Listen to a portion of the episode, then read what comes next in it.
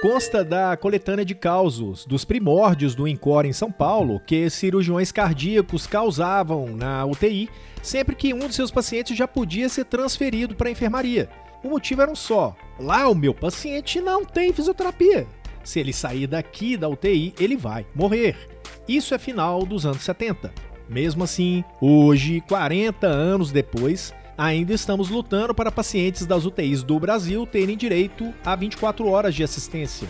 Tá pensando em ir embora porque o assunto não é com você? É melhor rever seus conceitos. Fica com a gente, vamos precisar de você nessa briga.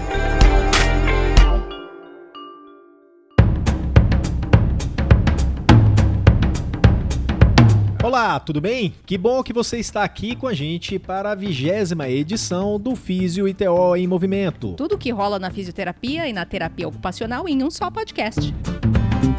O Físio ITO em Movimento é uma produção da Gerência de Comunicação do Crefito 3 e vai ao ar todas as terças-feiras, sempre apresentando informações que tem tudo a ver com sua profissão, mesmo que, numa primeira espiada no assunto X, você pense que ele não tem nada a ver com você. Mas eu te digo, sem medo de dar bola fora. Confia no que a gente tem para dizer para você tanto aqui no podcast quanto no site do Crefito, na revista, no Instagram, no Facebook.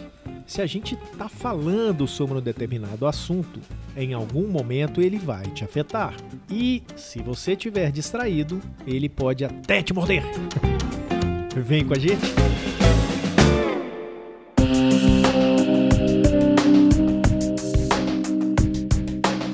Mônica, há algum tempo você esteve no Instituto do Coração, o super famoso INCOR, conversando com a doutora Emília Nozawa e com o doutor Maison Souza, fisioterapeutas desse serviço, para a matéria sobre segurança do paciente que saiu na última revista do Crefito 3, a revista Em Movimento. Sim, Túlio, eu estive no Encore em fevereiro para desenvolver essa pauta, mas durante a entrevista a gente acaba não focando só no tema central.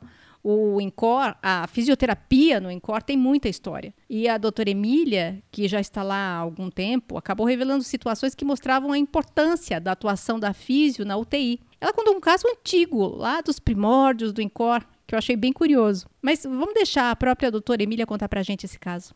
E quem quer que foi nossos grandes aliados? Os cirurgiões cardíacos. Porque os cirurgiões chegavam para a gente e falavam assim: olha, eu tenho certeza que eu tenho uma mão, uma mão boa para operar, eu, eu tenho. É, eu tenho. A, a, a, cirurgia foi de muito bem feita, só que meus pacientes morreram de complicação pulmonar.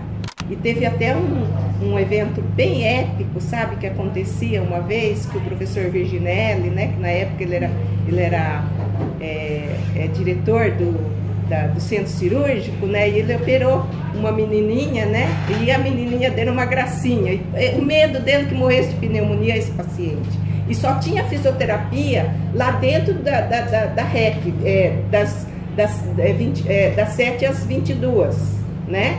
E aí lá fora só tinha das 7 às 16, mas ele falava assim: ninguém vai tirar aqui da UTI. Então aí o, só que o chefe da UTI, mas eu preciso do leito.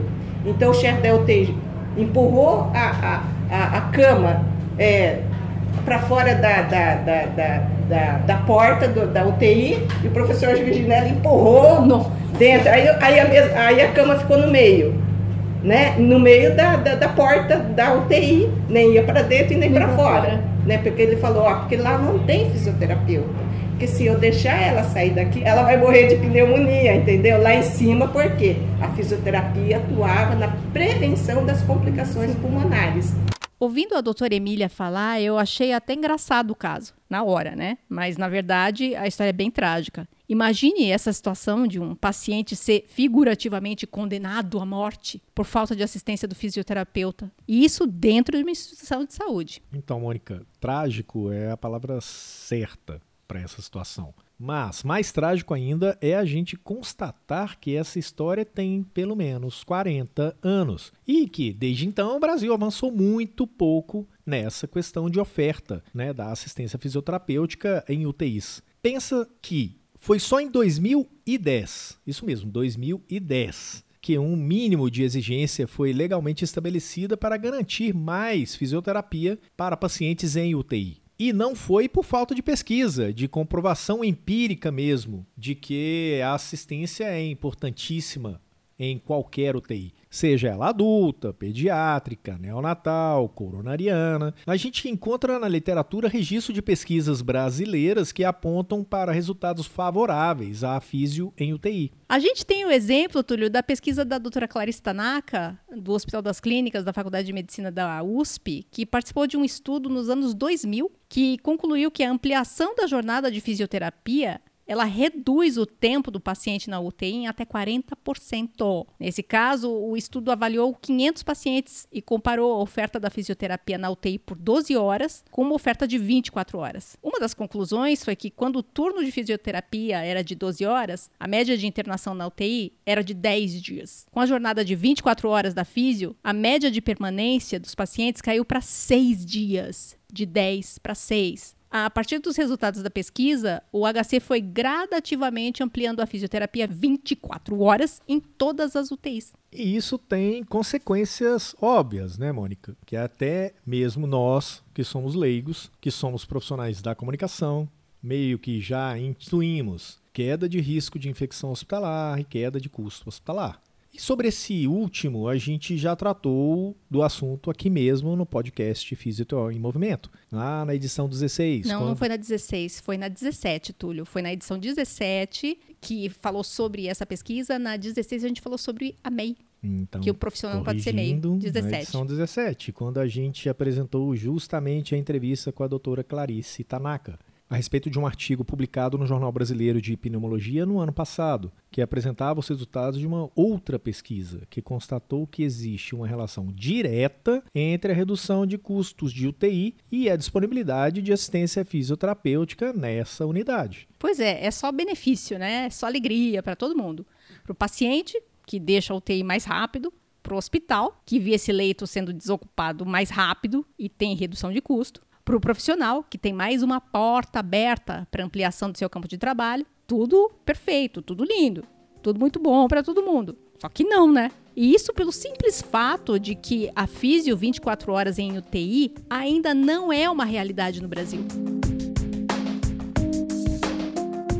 A ampliação da assistência fisioterapêutica está caminhando bem devagar no Brasil, mesmo com todas as evidências favoráveis. O maior entrave que costuma ser a questão pragmática mesmo, ou seja, o impacto nas planilhas de custo com a ampliação da equipe de fisioterapeutas já não é um bicho-papão para as instituições, de acordo com o que apontam os resultados dessa pesquisa realizada no HC pela doutora Clarice Tanaka, que apresentou aqui no podcast, né, que a gente apresentou aqui no podcast. O cenário é favorável para a contabilidade dos hospitais. Em 2010, a Agência Nacional da Vigilância Sanitária, Anvisa, publicou a RDC 7, que, dentre vários itens, determinava a presença de fisioterapeutas nas UTIs por, no mínimo, 18 horas. Ah, que bacana! A partir da publicação da norma, começa a resolver essa questão das físios nas UTIs. Só que não foi bem assim não, viu gente? Não foi e nem é. A gente foi conversar com o diretor de fiscalização do CREFITO 3, o Dr. Luiz Fernando de Oliveira Moderno, para ele falar com a gente a respeito do cenário de cumprimento ao que diz a RDC 7, aqui no estado de São Paulo.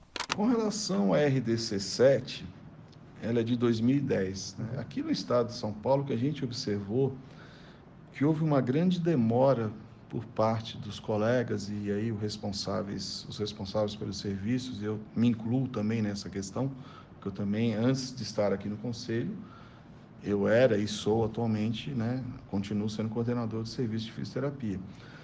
Durante muito tempo, a gente observou que desde 2010, alguns colegas e mesmo alguns responsáveis pelo, pela gestão dos serviços não acreditavam muito na RDC 7.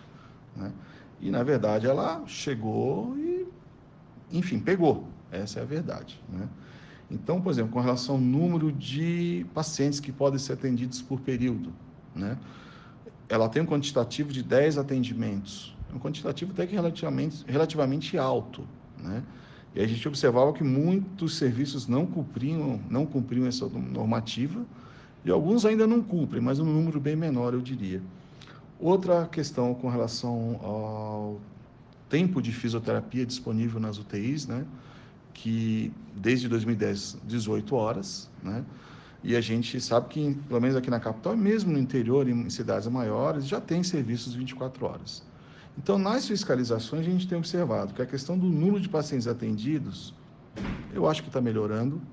Com relação às 18 horas, a maioria está cumprindo, a gente tem uma dificuldade, às vezes, em finais de semana, principalmente em cidades menores, que às vezes o colega ele não é da UTI, ele é da UTI, mas ele cobre outras coisas, né?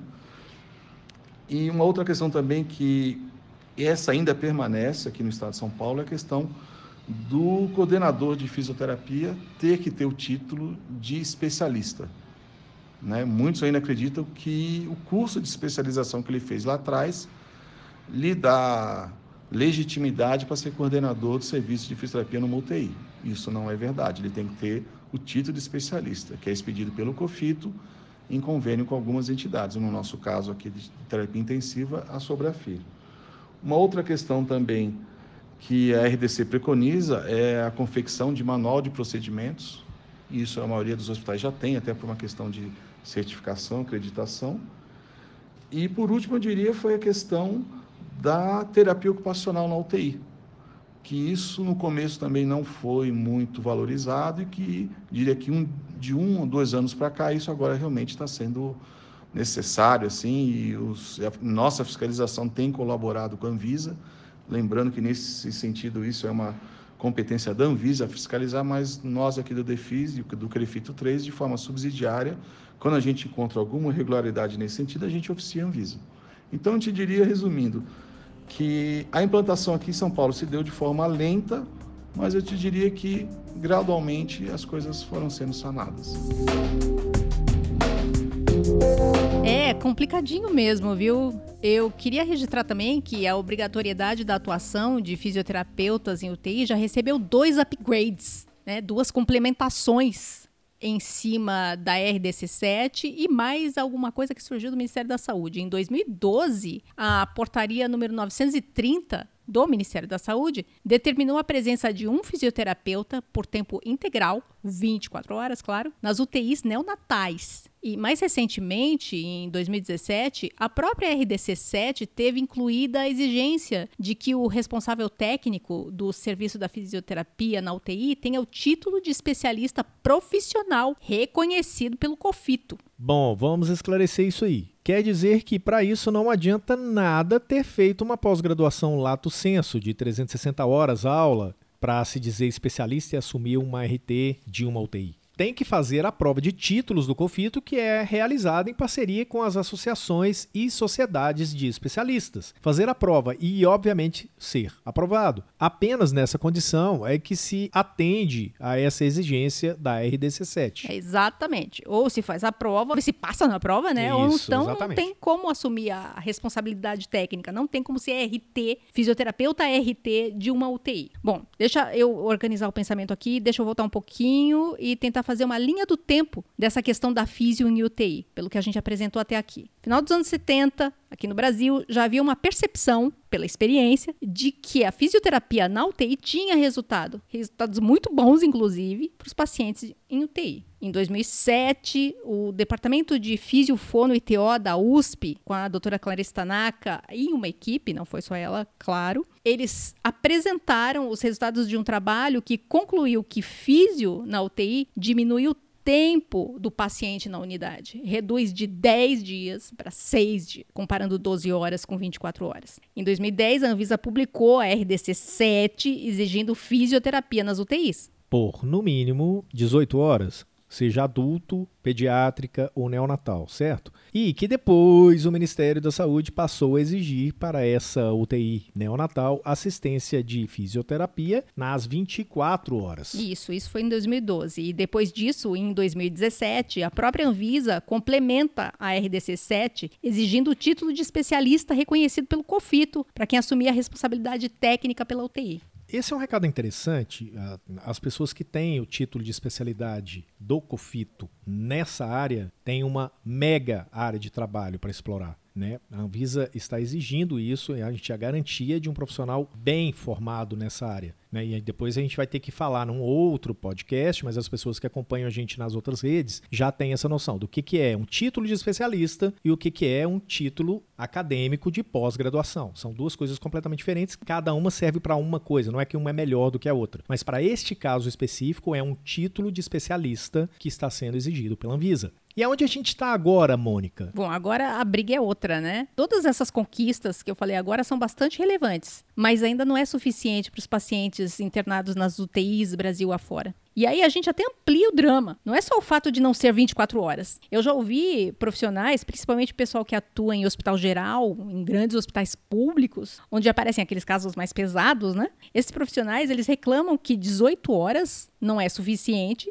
e outra norma da RDC que diz que é um fisioterapeuta para 10 leitos, eles dizem que também não é suficiente, não dá conta um fisioterapeuta para 10 leitos num hospital geral, por exemplo, que é o que determina a DC7. Eles dizem que não é suficiente de jeito nenhum. Então a briga agora já parte para uma outra instância. O negócio é partir para o âmbito político, é partir para lei. E sobre isso, Mônica, eu posso dizer que o COFITO e os CREFITOS de todo o Brasil estão se mexendo já faz um tempinho, né? Eu acompanho o trabalho da CAP, a Comissão de Assuntos Parlamentares do COFITO, sobre a qual a gente falou no podcast da semana passada. E eles têm realizado um trabalho bastante consistente e insistente a respeito da ampliação da oferta de assistência fisioterapêutica em UTIs, desde que foi publicada a RDC 7 da Anvisa. Qual a proposta que a CAP levou aos deputados? Que a presença de fisioterapeutas em UTI seja garantida por lei. Depois de muita peregrinação nos gabinetes dos deputados,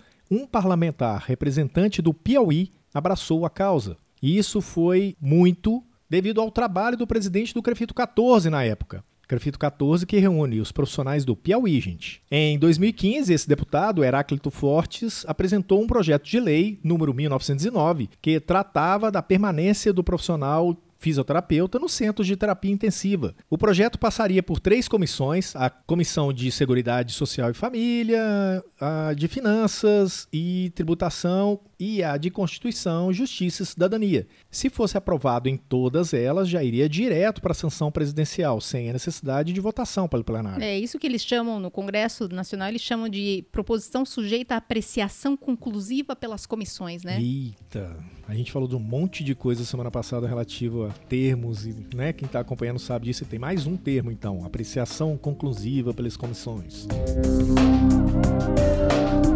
Só que aconteceu o quê? É, o que aconteceu? O projeto foi apresentado em 2015, certo? Ele foi enviado para a primeira comissão, a de Seguridade Social, em 2017. 2017. Dois anos já foram, né? E aí ele foi aprovado em 2018. Bacana, muito bom. Foi encaminhado para a segunda comissão, a de Finanças e e... e... chegou 2019, começou um outro período legislativo, né? Teve votação em outubro, lembra? Sim, votação, renovação do Congresso Nacional. Isso.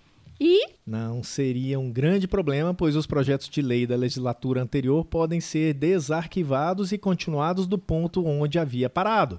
Só que, nesse projeto de 24 horas em UTI, isso não foi possível. Porque o deputado não foi reeleito, né? Exatamente. O deputado que tinha abraçado essa causa não foi reeleito e o Era, projeto Heráclito, de lei. Heráclito Fortes. Fortes. É, o projeto de lei dele simplesmente foi arquivado. É isso que determina o regimento da Câmara dos Deputados. É assim que funciona. E com o arquivamento, o esforço todo da CAP e do COFITO foi pro lixo. Mas aí você está bastante enganada. A turma da CAP não dorme no ponto, gente. E acredito que, num tempo recorde, já conseguiram mobilizar um outro parlamentar, novamente do Piauí, dessa vez a deputada federal Margarete Coelho, do Partido Progressista, que já se solidarizou. Ela entendeu que o COFITO e os CREFITOS defendem uma assistência ampla para pacientes de UTI. É mais segurança, é tempo de internação menor. Ampliar o campo de trabalho para fisioterapeutas não é o foco de atuação da CAP. O COFITO e os CREFITOS atuam para garantir a melhor assistência de físio e de TO para o paciente. Só que, em muitos casos, a ampliação dos espaços de trabalho para profissionais acaba sendo uma consequência dessa atuação em favor dos pacientes. Que é mais ou menos o que está acontecendo nesse caso da físio 24 horas, né? É pela população mas naturalmente o, o espaço, né, as oportunidades de, de trabalho, as vagas vão aparecer para fisioterapia. É um... para fisioterapeutas, né? Exatamente. Mas essa deputada, a Margarete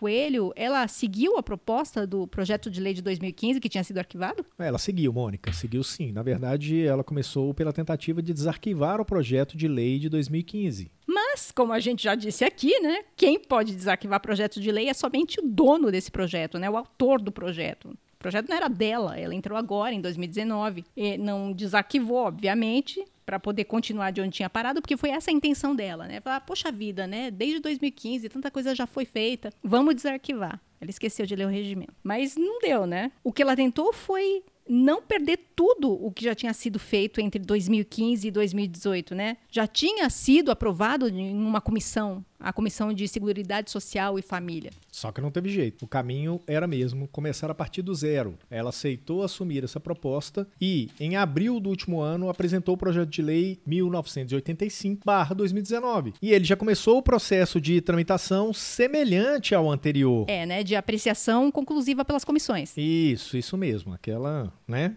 Já está na Comissão de Seguridade Social e Família desde 24 de abril. Nossa, foi rapidinho mesmo, né? Porque considerando que o ano legislativo começou em fevereiro e já em abril eles já conseguiram é, alinhar isso com a deputada, Sim. foi rapidinho. Eu, eu tô aqui, Túlio, com o texto do projeto de lei e o projeto ele tem três artigos. Ele é bem curtinho. Ele diz o seguinte: é obrigatória a presença de no mínimo um fisioterapeuta para cada 10 leitos nos centros de terapia intensiva, adulto, pediátrico e neonatal de hospitais e clínicas públicas ou privadas nos turnos matutino, vespertino e noturno, fazendo um total de 24 horas. E no artigo 2 os profissionais fisioterapeutas devem estar disponíveis em tempo integral para assistência aos pacientes internados nos centros de terapia intensiva durante o horário em que estiverem escalados para atuar nos referidos centros. Ou seja, não dá para considerar o fisioterapeuta atuando em outra unidade como estando disponível para a UTI. Ele é exclusivo da UTI. É, e tem aqui também, continuando no, na parte do projeto de lei, tem a, o projeto em si e tem a justificativa que o deputado tem que apresentar. E é legal que nas justificativas ela coloca informações bastante interessantes, né? Porque quem vai ler o projeto de lei, os parlamentares que vão ler o projeto de lei, precisam conhecer por que, que é importante. E ela escreveu aqui que, ante a complexidade dos procedimentos adotados pelos profissionais fisioterapeutas que atuam em CTIs,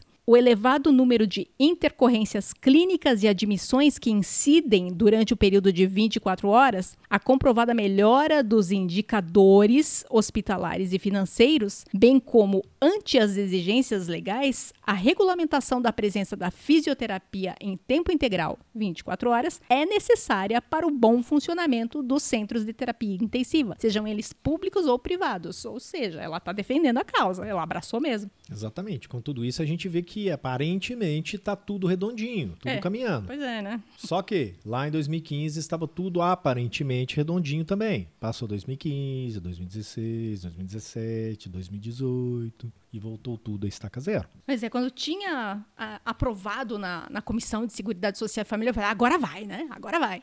Não, muito pelo contrário. Foi lixo. E olha, Túlio, tem mais coisa que acho que muita gente não sabe, ainda falando do, do, cenário amplo dessa questão da físio em UTI. Tem um negócio muito sério chamado CNES ou CNES, cada um fala de um jeito, que é o Cadastro Nacional de Estabelecimentos de Saúde. Nesse cadastro, Túlio, é possível encontrar uma série de informações relativas a instituições de saúde. Uma dessas informações é sobre o que denominam medicina intensiva, a questão grupo da medicina intensiva, e os profissionais que fazem parte desse grupo. Para o KINES, nas UTIs, só existe a referência a três códigos da CBO, que é a Classificação Brasileira de Ocupações. Eles falam do enfermeiro especialista em terapia intensiva, eles falam do médico intensivista e falam do técnico de enfermagem com qualificação em terapia intensiva. E só. O Kines nem reconhece a figura do fisioterapeuta especialista em terapia intensiva. Isso ainda? Pois é, ainda tem isso, né? Ainda tem esse problema. Eu fui mexer nisso, encontrei essa informação e eu não gosto de dar uma notícia, mas é uma realidade. O desafio é grande, talvez até maior do que a gente acha. Mas o projeto de lei já está aí, né? O que mais falta fazer?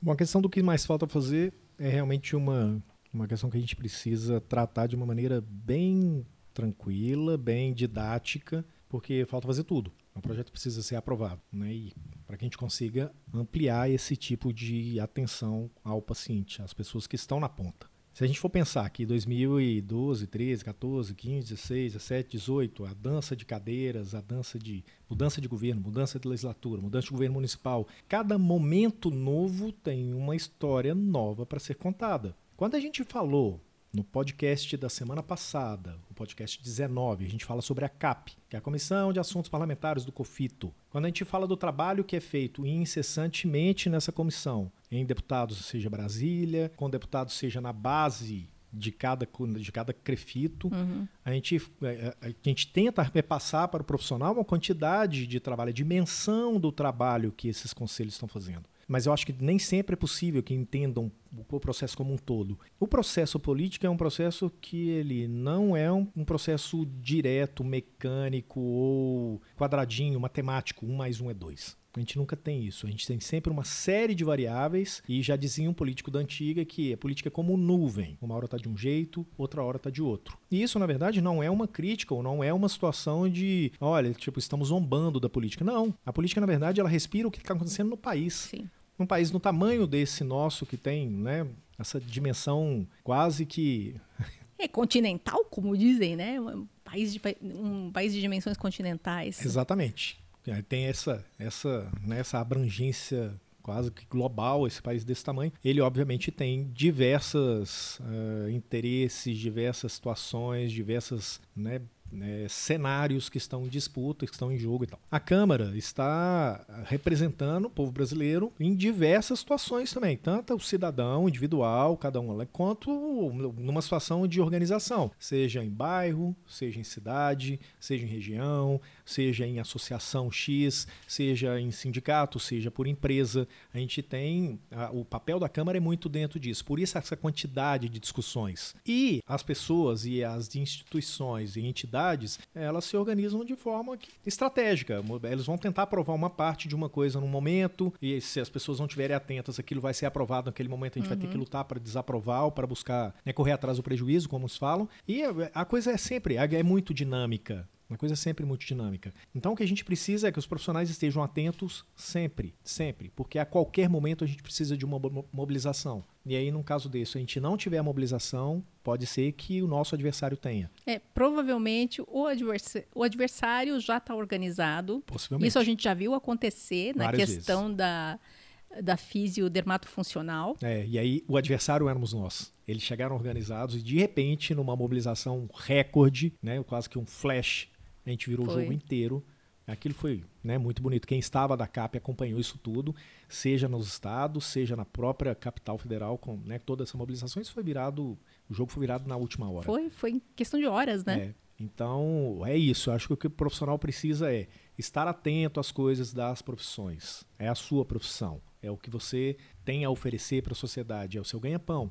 Né? E, por outro lado, participar. Participar. A política é a participação. Né? Você pode não ser um candidato, pode não ser um político eleito pelo povo, mas a sua atuação política dentro da onde você trabalha, dentro dos locais que você mora, etc., isso é fundamental para todo mundo. É, e uma coisa que acontece bastante interessante no Brasil, tristemente interessante, é que, falando das eleições para deputados e senadores, as pessoas esquecem em quem votaram, né? E depois não tem condições de cobrar. Não tem. Demandas que, por exemplo, nesse caso das 24 horas da fisi, para fisioterapia nas UTIs, como é que você vai acessar o seu deputado, o deputado em quem você votou, para que ele aprove essa, esse projeto de lei, colabore na aprovação desse projeto, se você não lembra nem quem ele é, você não anotou, você não lembra em quem você votou. Sim, a gente tem Fica duas mais questões. difícil de você cobrar. Exatamente, a gente tem duas questões. Às vezes o deputado ou o seu representante, o representante que você escolheu, ele não,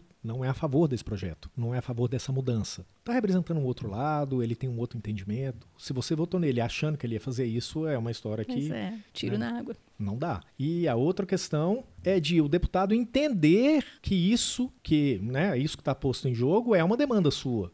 Que é justamente o trabalho que a CAP faz, Exatamente. né? A CAP vai, Oi, conversa, estamos aqui, educa. Exatamente. Estamos aqui, nossa demanda é essa, precisamos por, por causa disso. O deputado tem que ser informado disso. Né? Quem não está em Brasília, quem não sabe da vida de um, de um parlamentar desse jeito, não tem a menor noção de como é que funciona isso. A quantidade de demanda que eles recebem, nós falamos que o COFITO atualmente está é, vigilante sobre 600 projetos de lei que envolvem as duas profissões. A quanti, né, projetos de lei, assuntos e temas e tal que estão, né, que estão em discussão atualmente lá. Se a gente for pensar no conjunto total, a gente né, pode imaginar isso por 10, 12, 15 Sim. vezes. A gente está falando de quase 100 mil projetos. Né? É uma coisa realmente absurda. Então, tudo depende da demanda. Se, a, se não tiver uma demanda, não tiver uma, uma marcação cerrada em cima daquilo, uma participação, uma cobrança do eleitor, uma cobrança dos conselhos, a coisa vai, vai desandar. É, isso leva a gente de volta para o começo do podcast, quando o Túlio provocou dizendo que você tem sim a ver com isso. Se você acha que, ah, não, eu não sou da área de físio hospitalar, ou então eu não, nunca vou ser paciente, olha aqui, arrogância, né? Nunca vou ser paciente numa UTI, nunca vou precisar da fisioterapia é, em UTI. Isso tem a ver com você sim. E é nesse momento de você se posicionar junto aos deputados podem tratar desse assunto é que você vai fazer a diferença e que tem tudo a ver com você. Eu vou fazer o seguinte, Túlio. Eu vou colocar na descrição do podcast os contatos dos deputados federais que estão nessas três comissões que vão onde vai tramitar o projeto de lei. Eu acho que ajuda a facilitar para o pessoal fazer o contato. E sendo ele o seu candidato ou não, não interessa. São candidatos que hoje representam da, todo mundo. Da Na verdade, comissão. eles são representantes hoje. Exatamente, eles estão representando o Brasil inteiro. Então eu vou colocar, procura aí na descrição desse, do, do podcast que você vai encontrar lá os e-mails de todos esses deputados que vão ter acesso e vão votar sim ou não pela aprovação desse projeto de lei. Túlio, eu quero aproveitar também para apresentar uns números bastante interessantes. Nas pesquisas que eu fiz para esse tema, eu encontrei alguns números de 2016 de um levantamento que foi feito pela AMIB, a Associação de Medicina Intensiva Brasileira. E esses números revelam o seguinte: no Brasil existem mil 961 estabelecimentos de saúde que contam com UTI. Nesses estabelecimentos, 41 mil 741 leitos em UTI, distribuídos em adulto, pediátrico, neonatal, UTI coronariana e UTI de queimados. Para cada 10 mil habitantes, existem 2,19 leitos de UTI. Isso, né? 2,19, ah, quase a mesma coisa que zero. E muitos leitos também têm desaparecido das UTIs, muito em consequência dos valores que são pagos pelo SUS. A Confederação das Santas Casas e Hospitais Filantrópicos, a CMB, informa no site deles que o valor pago pelo SUS por diária de leito de UTI está entre cerca de 400 e 500 reais, dependendo do tipo de UTI. O custo real, segundo a CMB, é de pelo menos R$ 1.200, né? o dobro do que o SUS paga. Por isso, esses leitos de UTI estão desaparecendo. Se as instituições de saúde, se os parlamentares que vão votar esse projeto levarem em consideração que a assistência fisioterapêutica nas UTIs pode ter um impacto positivo sobre esses números, eu acredito que seja mais um elemento a favor de uma oferta mais ampla desse serviço à população. Bom, depois de todas essas informações, desse drama todo e da obviedade que ficou para nós, da necessidade de ação e etc., vamos para o é fato ou é fake de hoje? É para mim? Eu que vou responder? Sim. Então manda.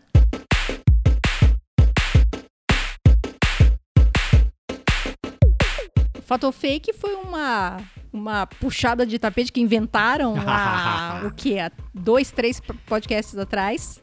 Dois, né? Esse é o terceiro. Esse é o terceiro que uma semana sou eu que faço as perguntas, a outra semana é o Túlio que faz as perguntas a respeito do conteúdo que foi apresentado e a pergunta sempre vai terminar com é fato ou fake, para saber se a pessoa, o respondente, estava atento ao conteúdo ou não. Sim. A primeira vez tentaram me pegar de surpresa, mas eu me saí muito bem, eu já tô com três pontos. É, essas histórias são ainda são fake, a gente vai descobrir se isso é uhum. verdade. Então vamos lá. Preparada? Tô pronta. Mônica, fisioterapeutas e terapeutas ocupacionais do Brasil querem saber: hum. é fato ou é fake? Hum. A exigência de especialização para fisioterapeutas assumirem a responsabilidade técnica de uma UTI garante segurança ao paciente, segurança extra ao paciente? É fato ou é fake? Isso não foi abordado necessariamente e, é, explicitamente. É fato no, ou é fake? Não foi abordado explicitamente no, no podcast, mas é fato. Garante sim. É fake!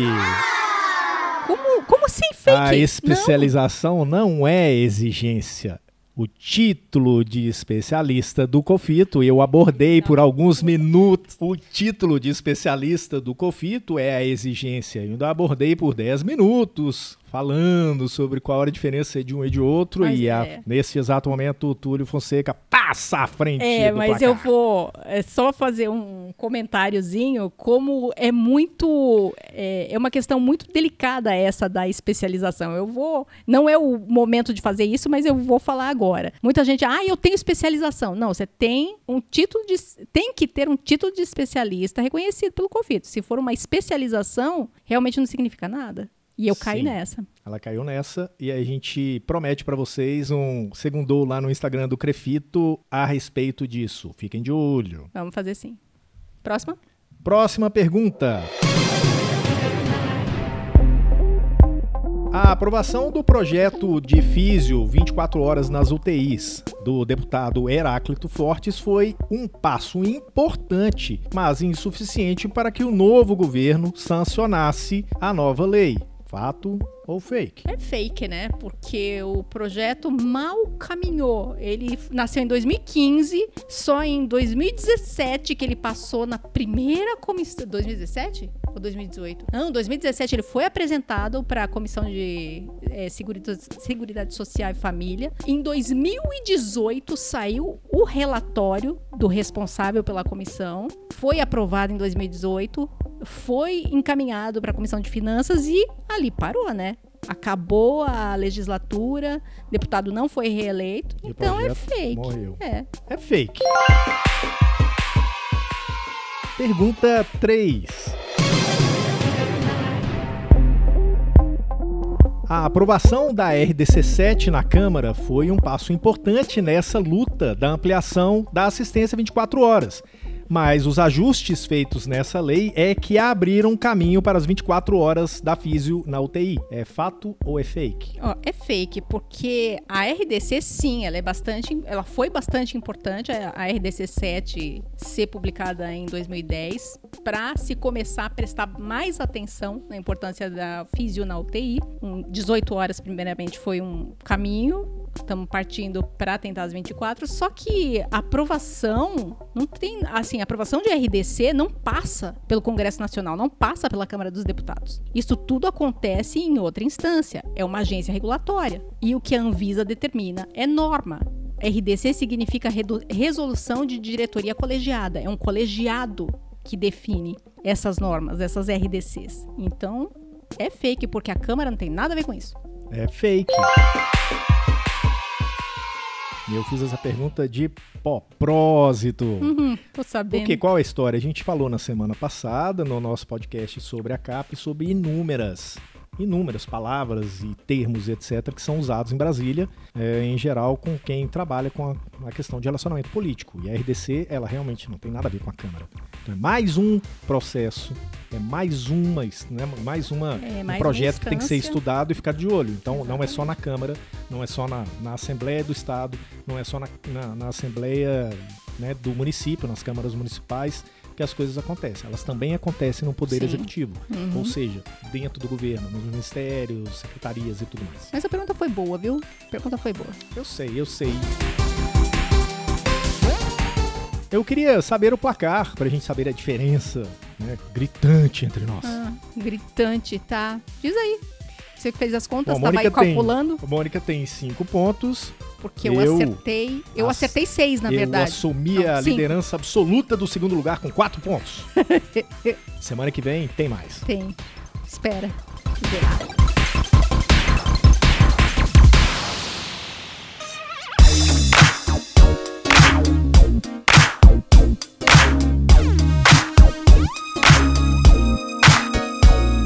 Assim concluímos essa edição 20 do podcast Físio e TO em Movimento. Tudo que rola na fisioterapia e na terapia ocupacional em um só podcast. É isso aí, são 20 semanas trazendo informação qualificada para você, fisioterapeuta, você terapeuta ocupacional.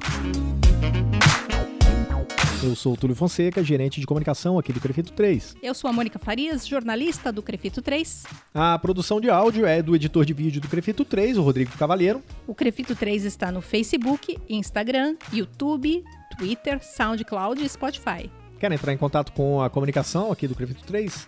Basta enviar um e-mail para imprensa@crefito3.org.br. Envie seu e-mail para a gente, fala para a gente onde você está ouvindo o seu podcast semanalmente, porque a gente quer muito saber. Até a semana que vem. Até.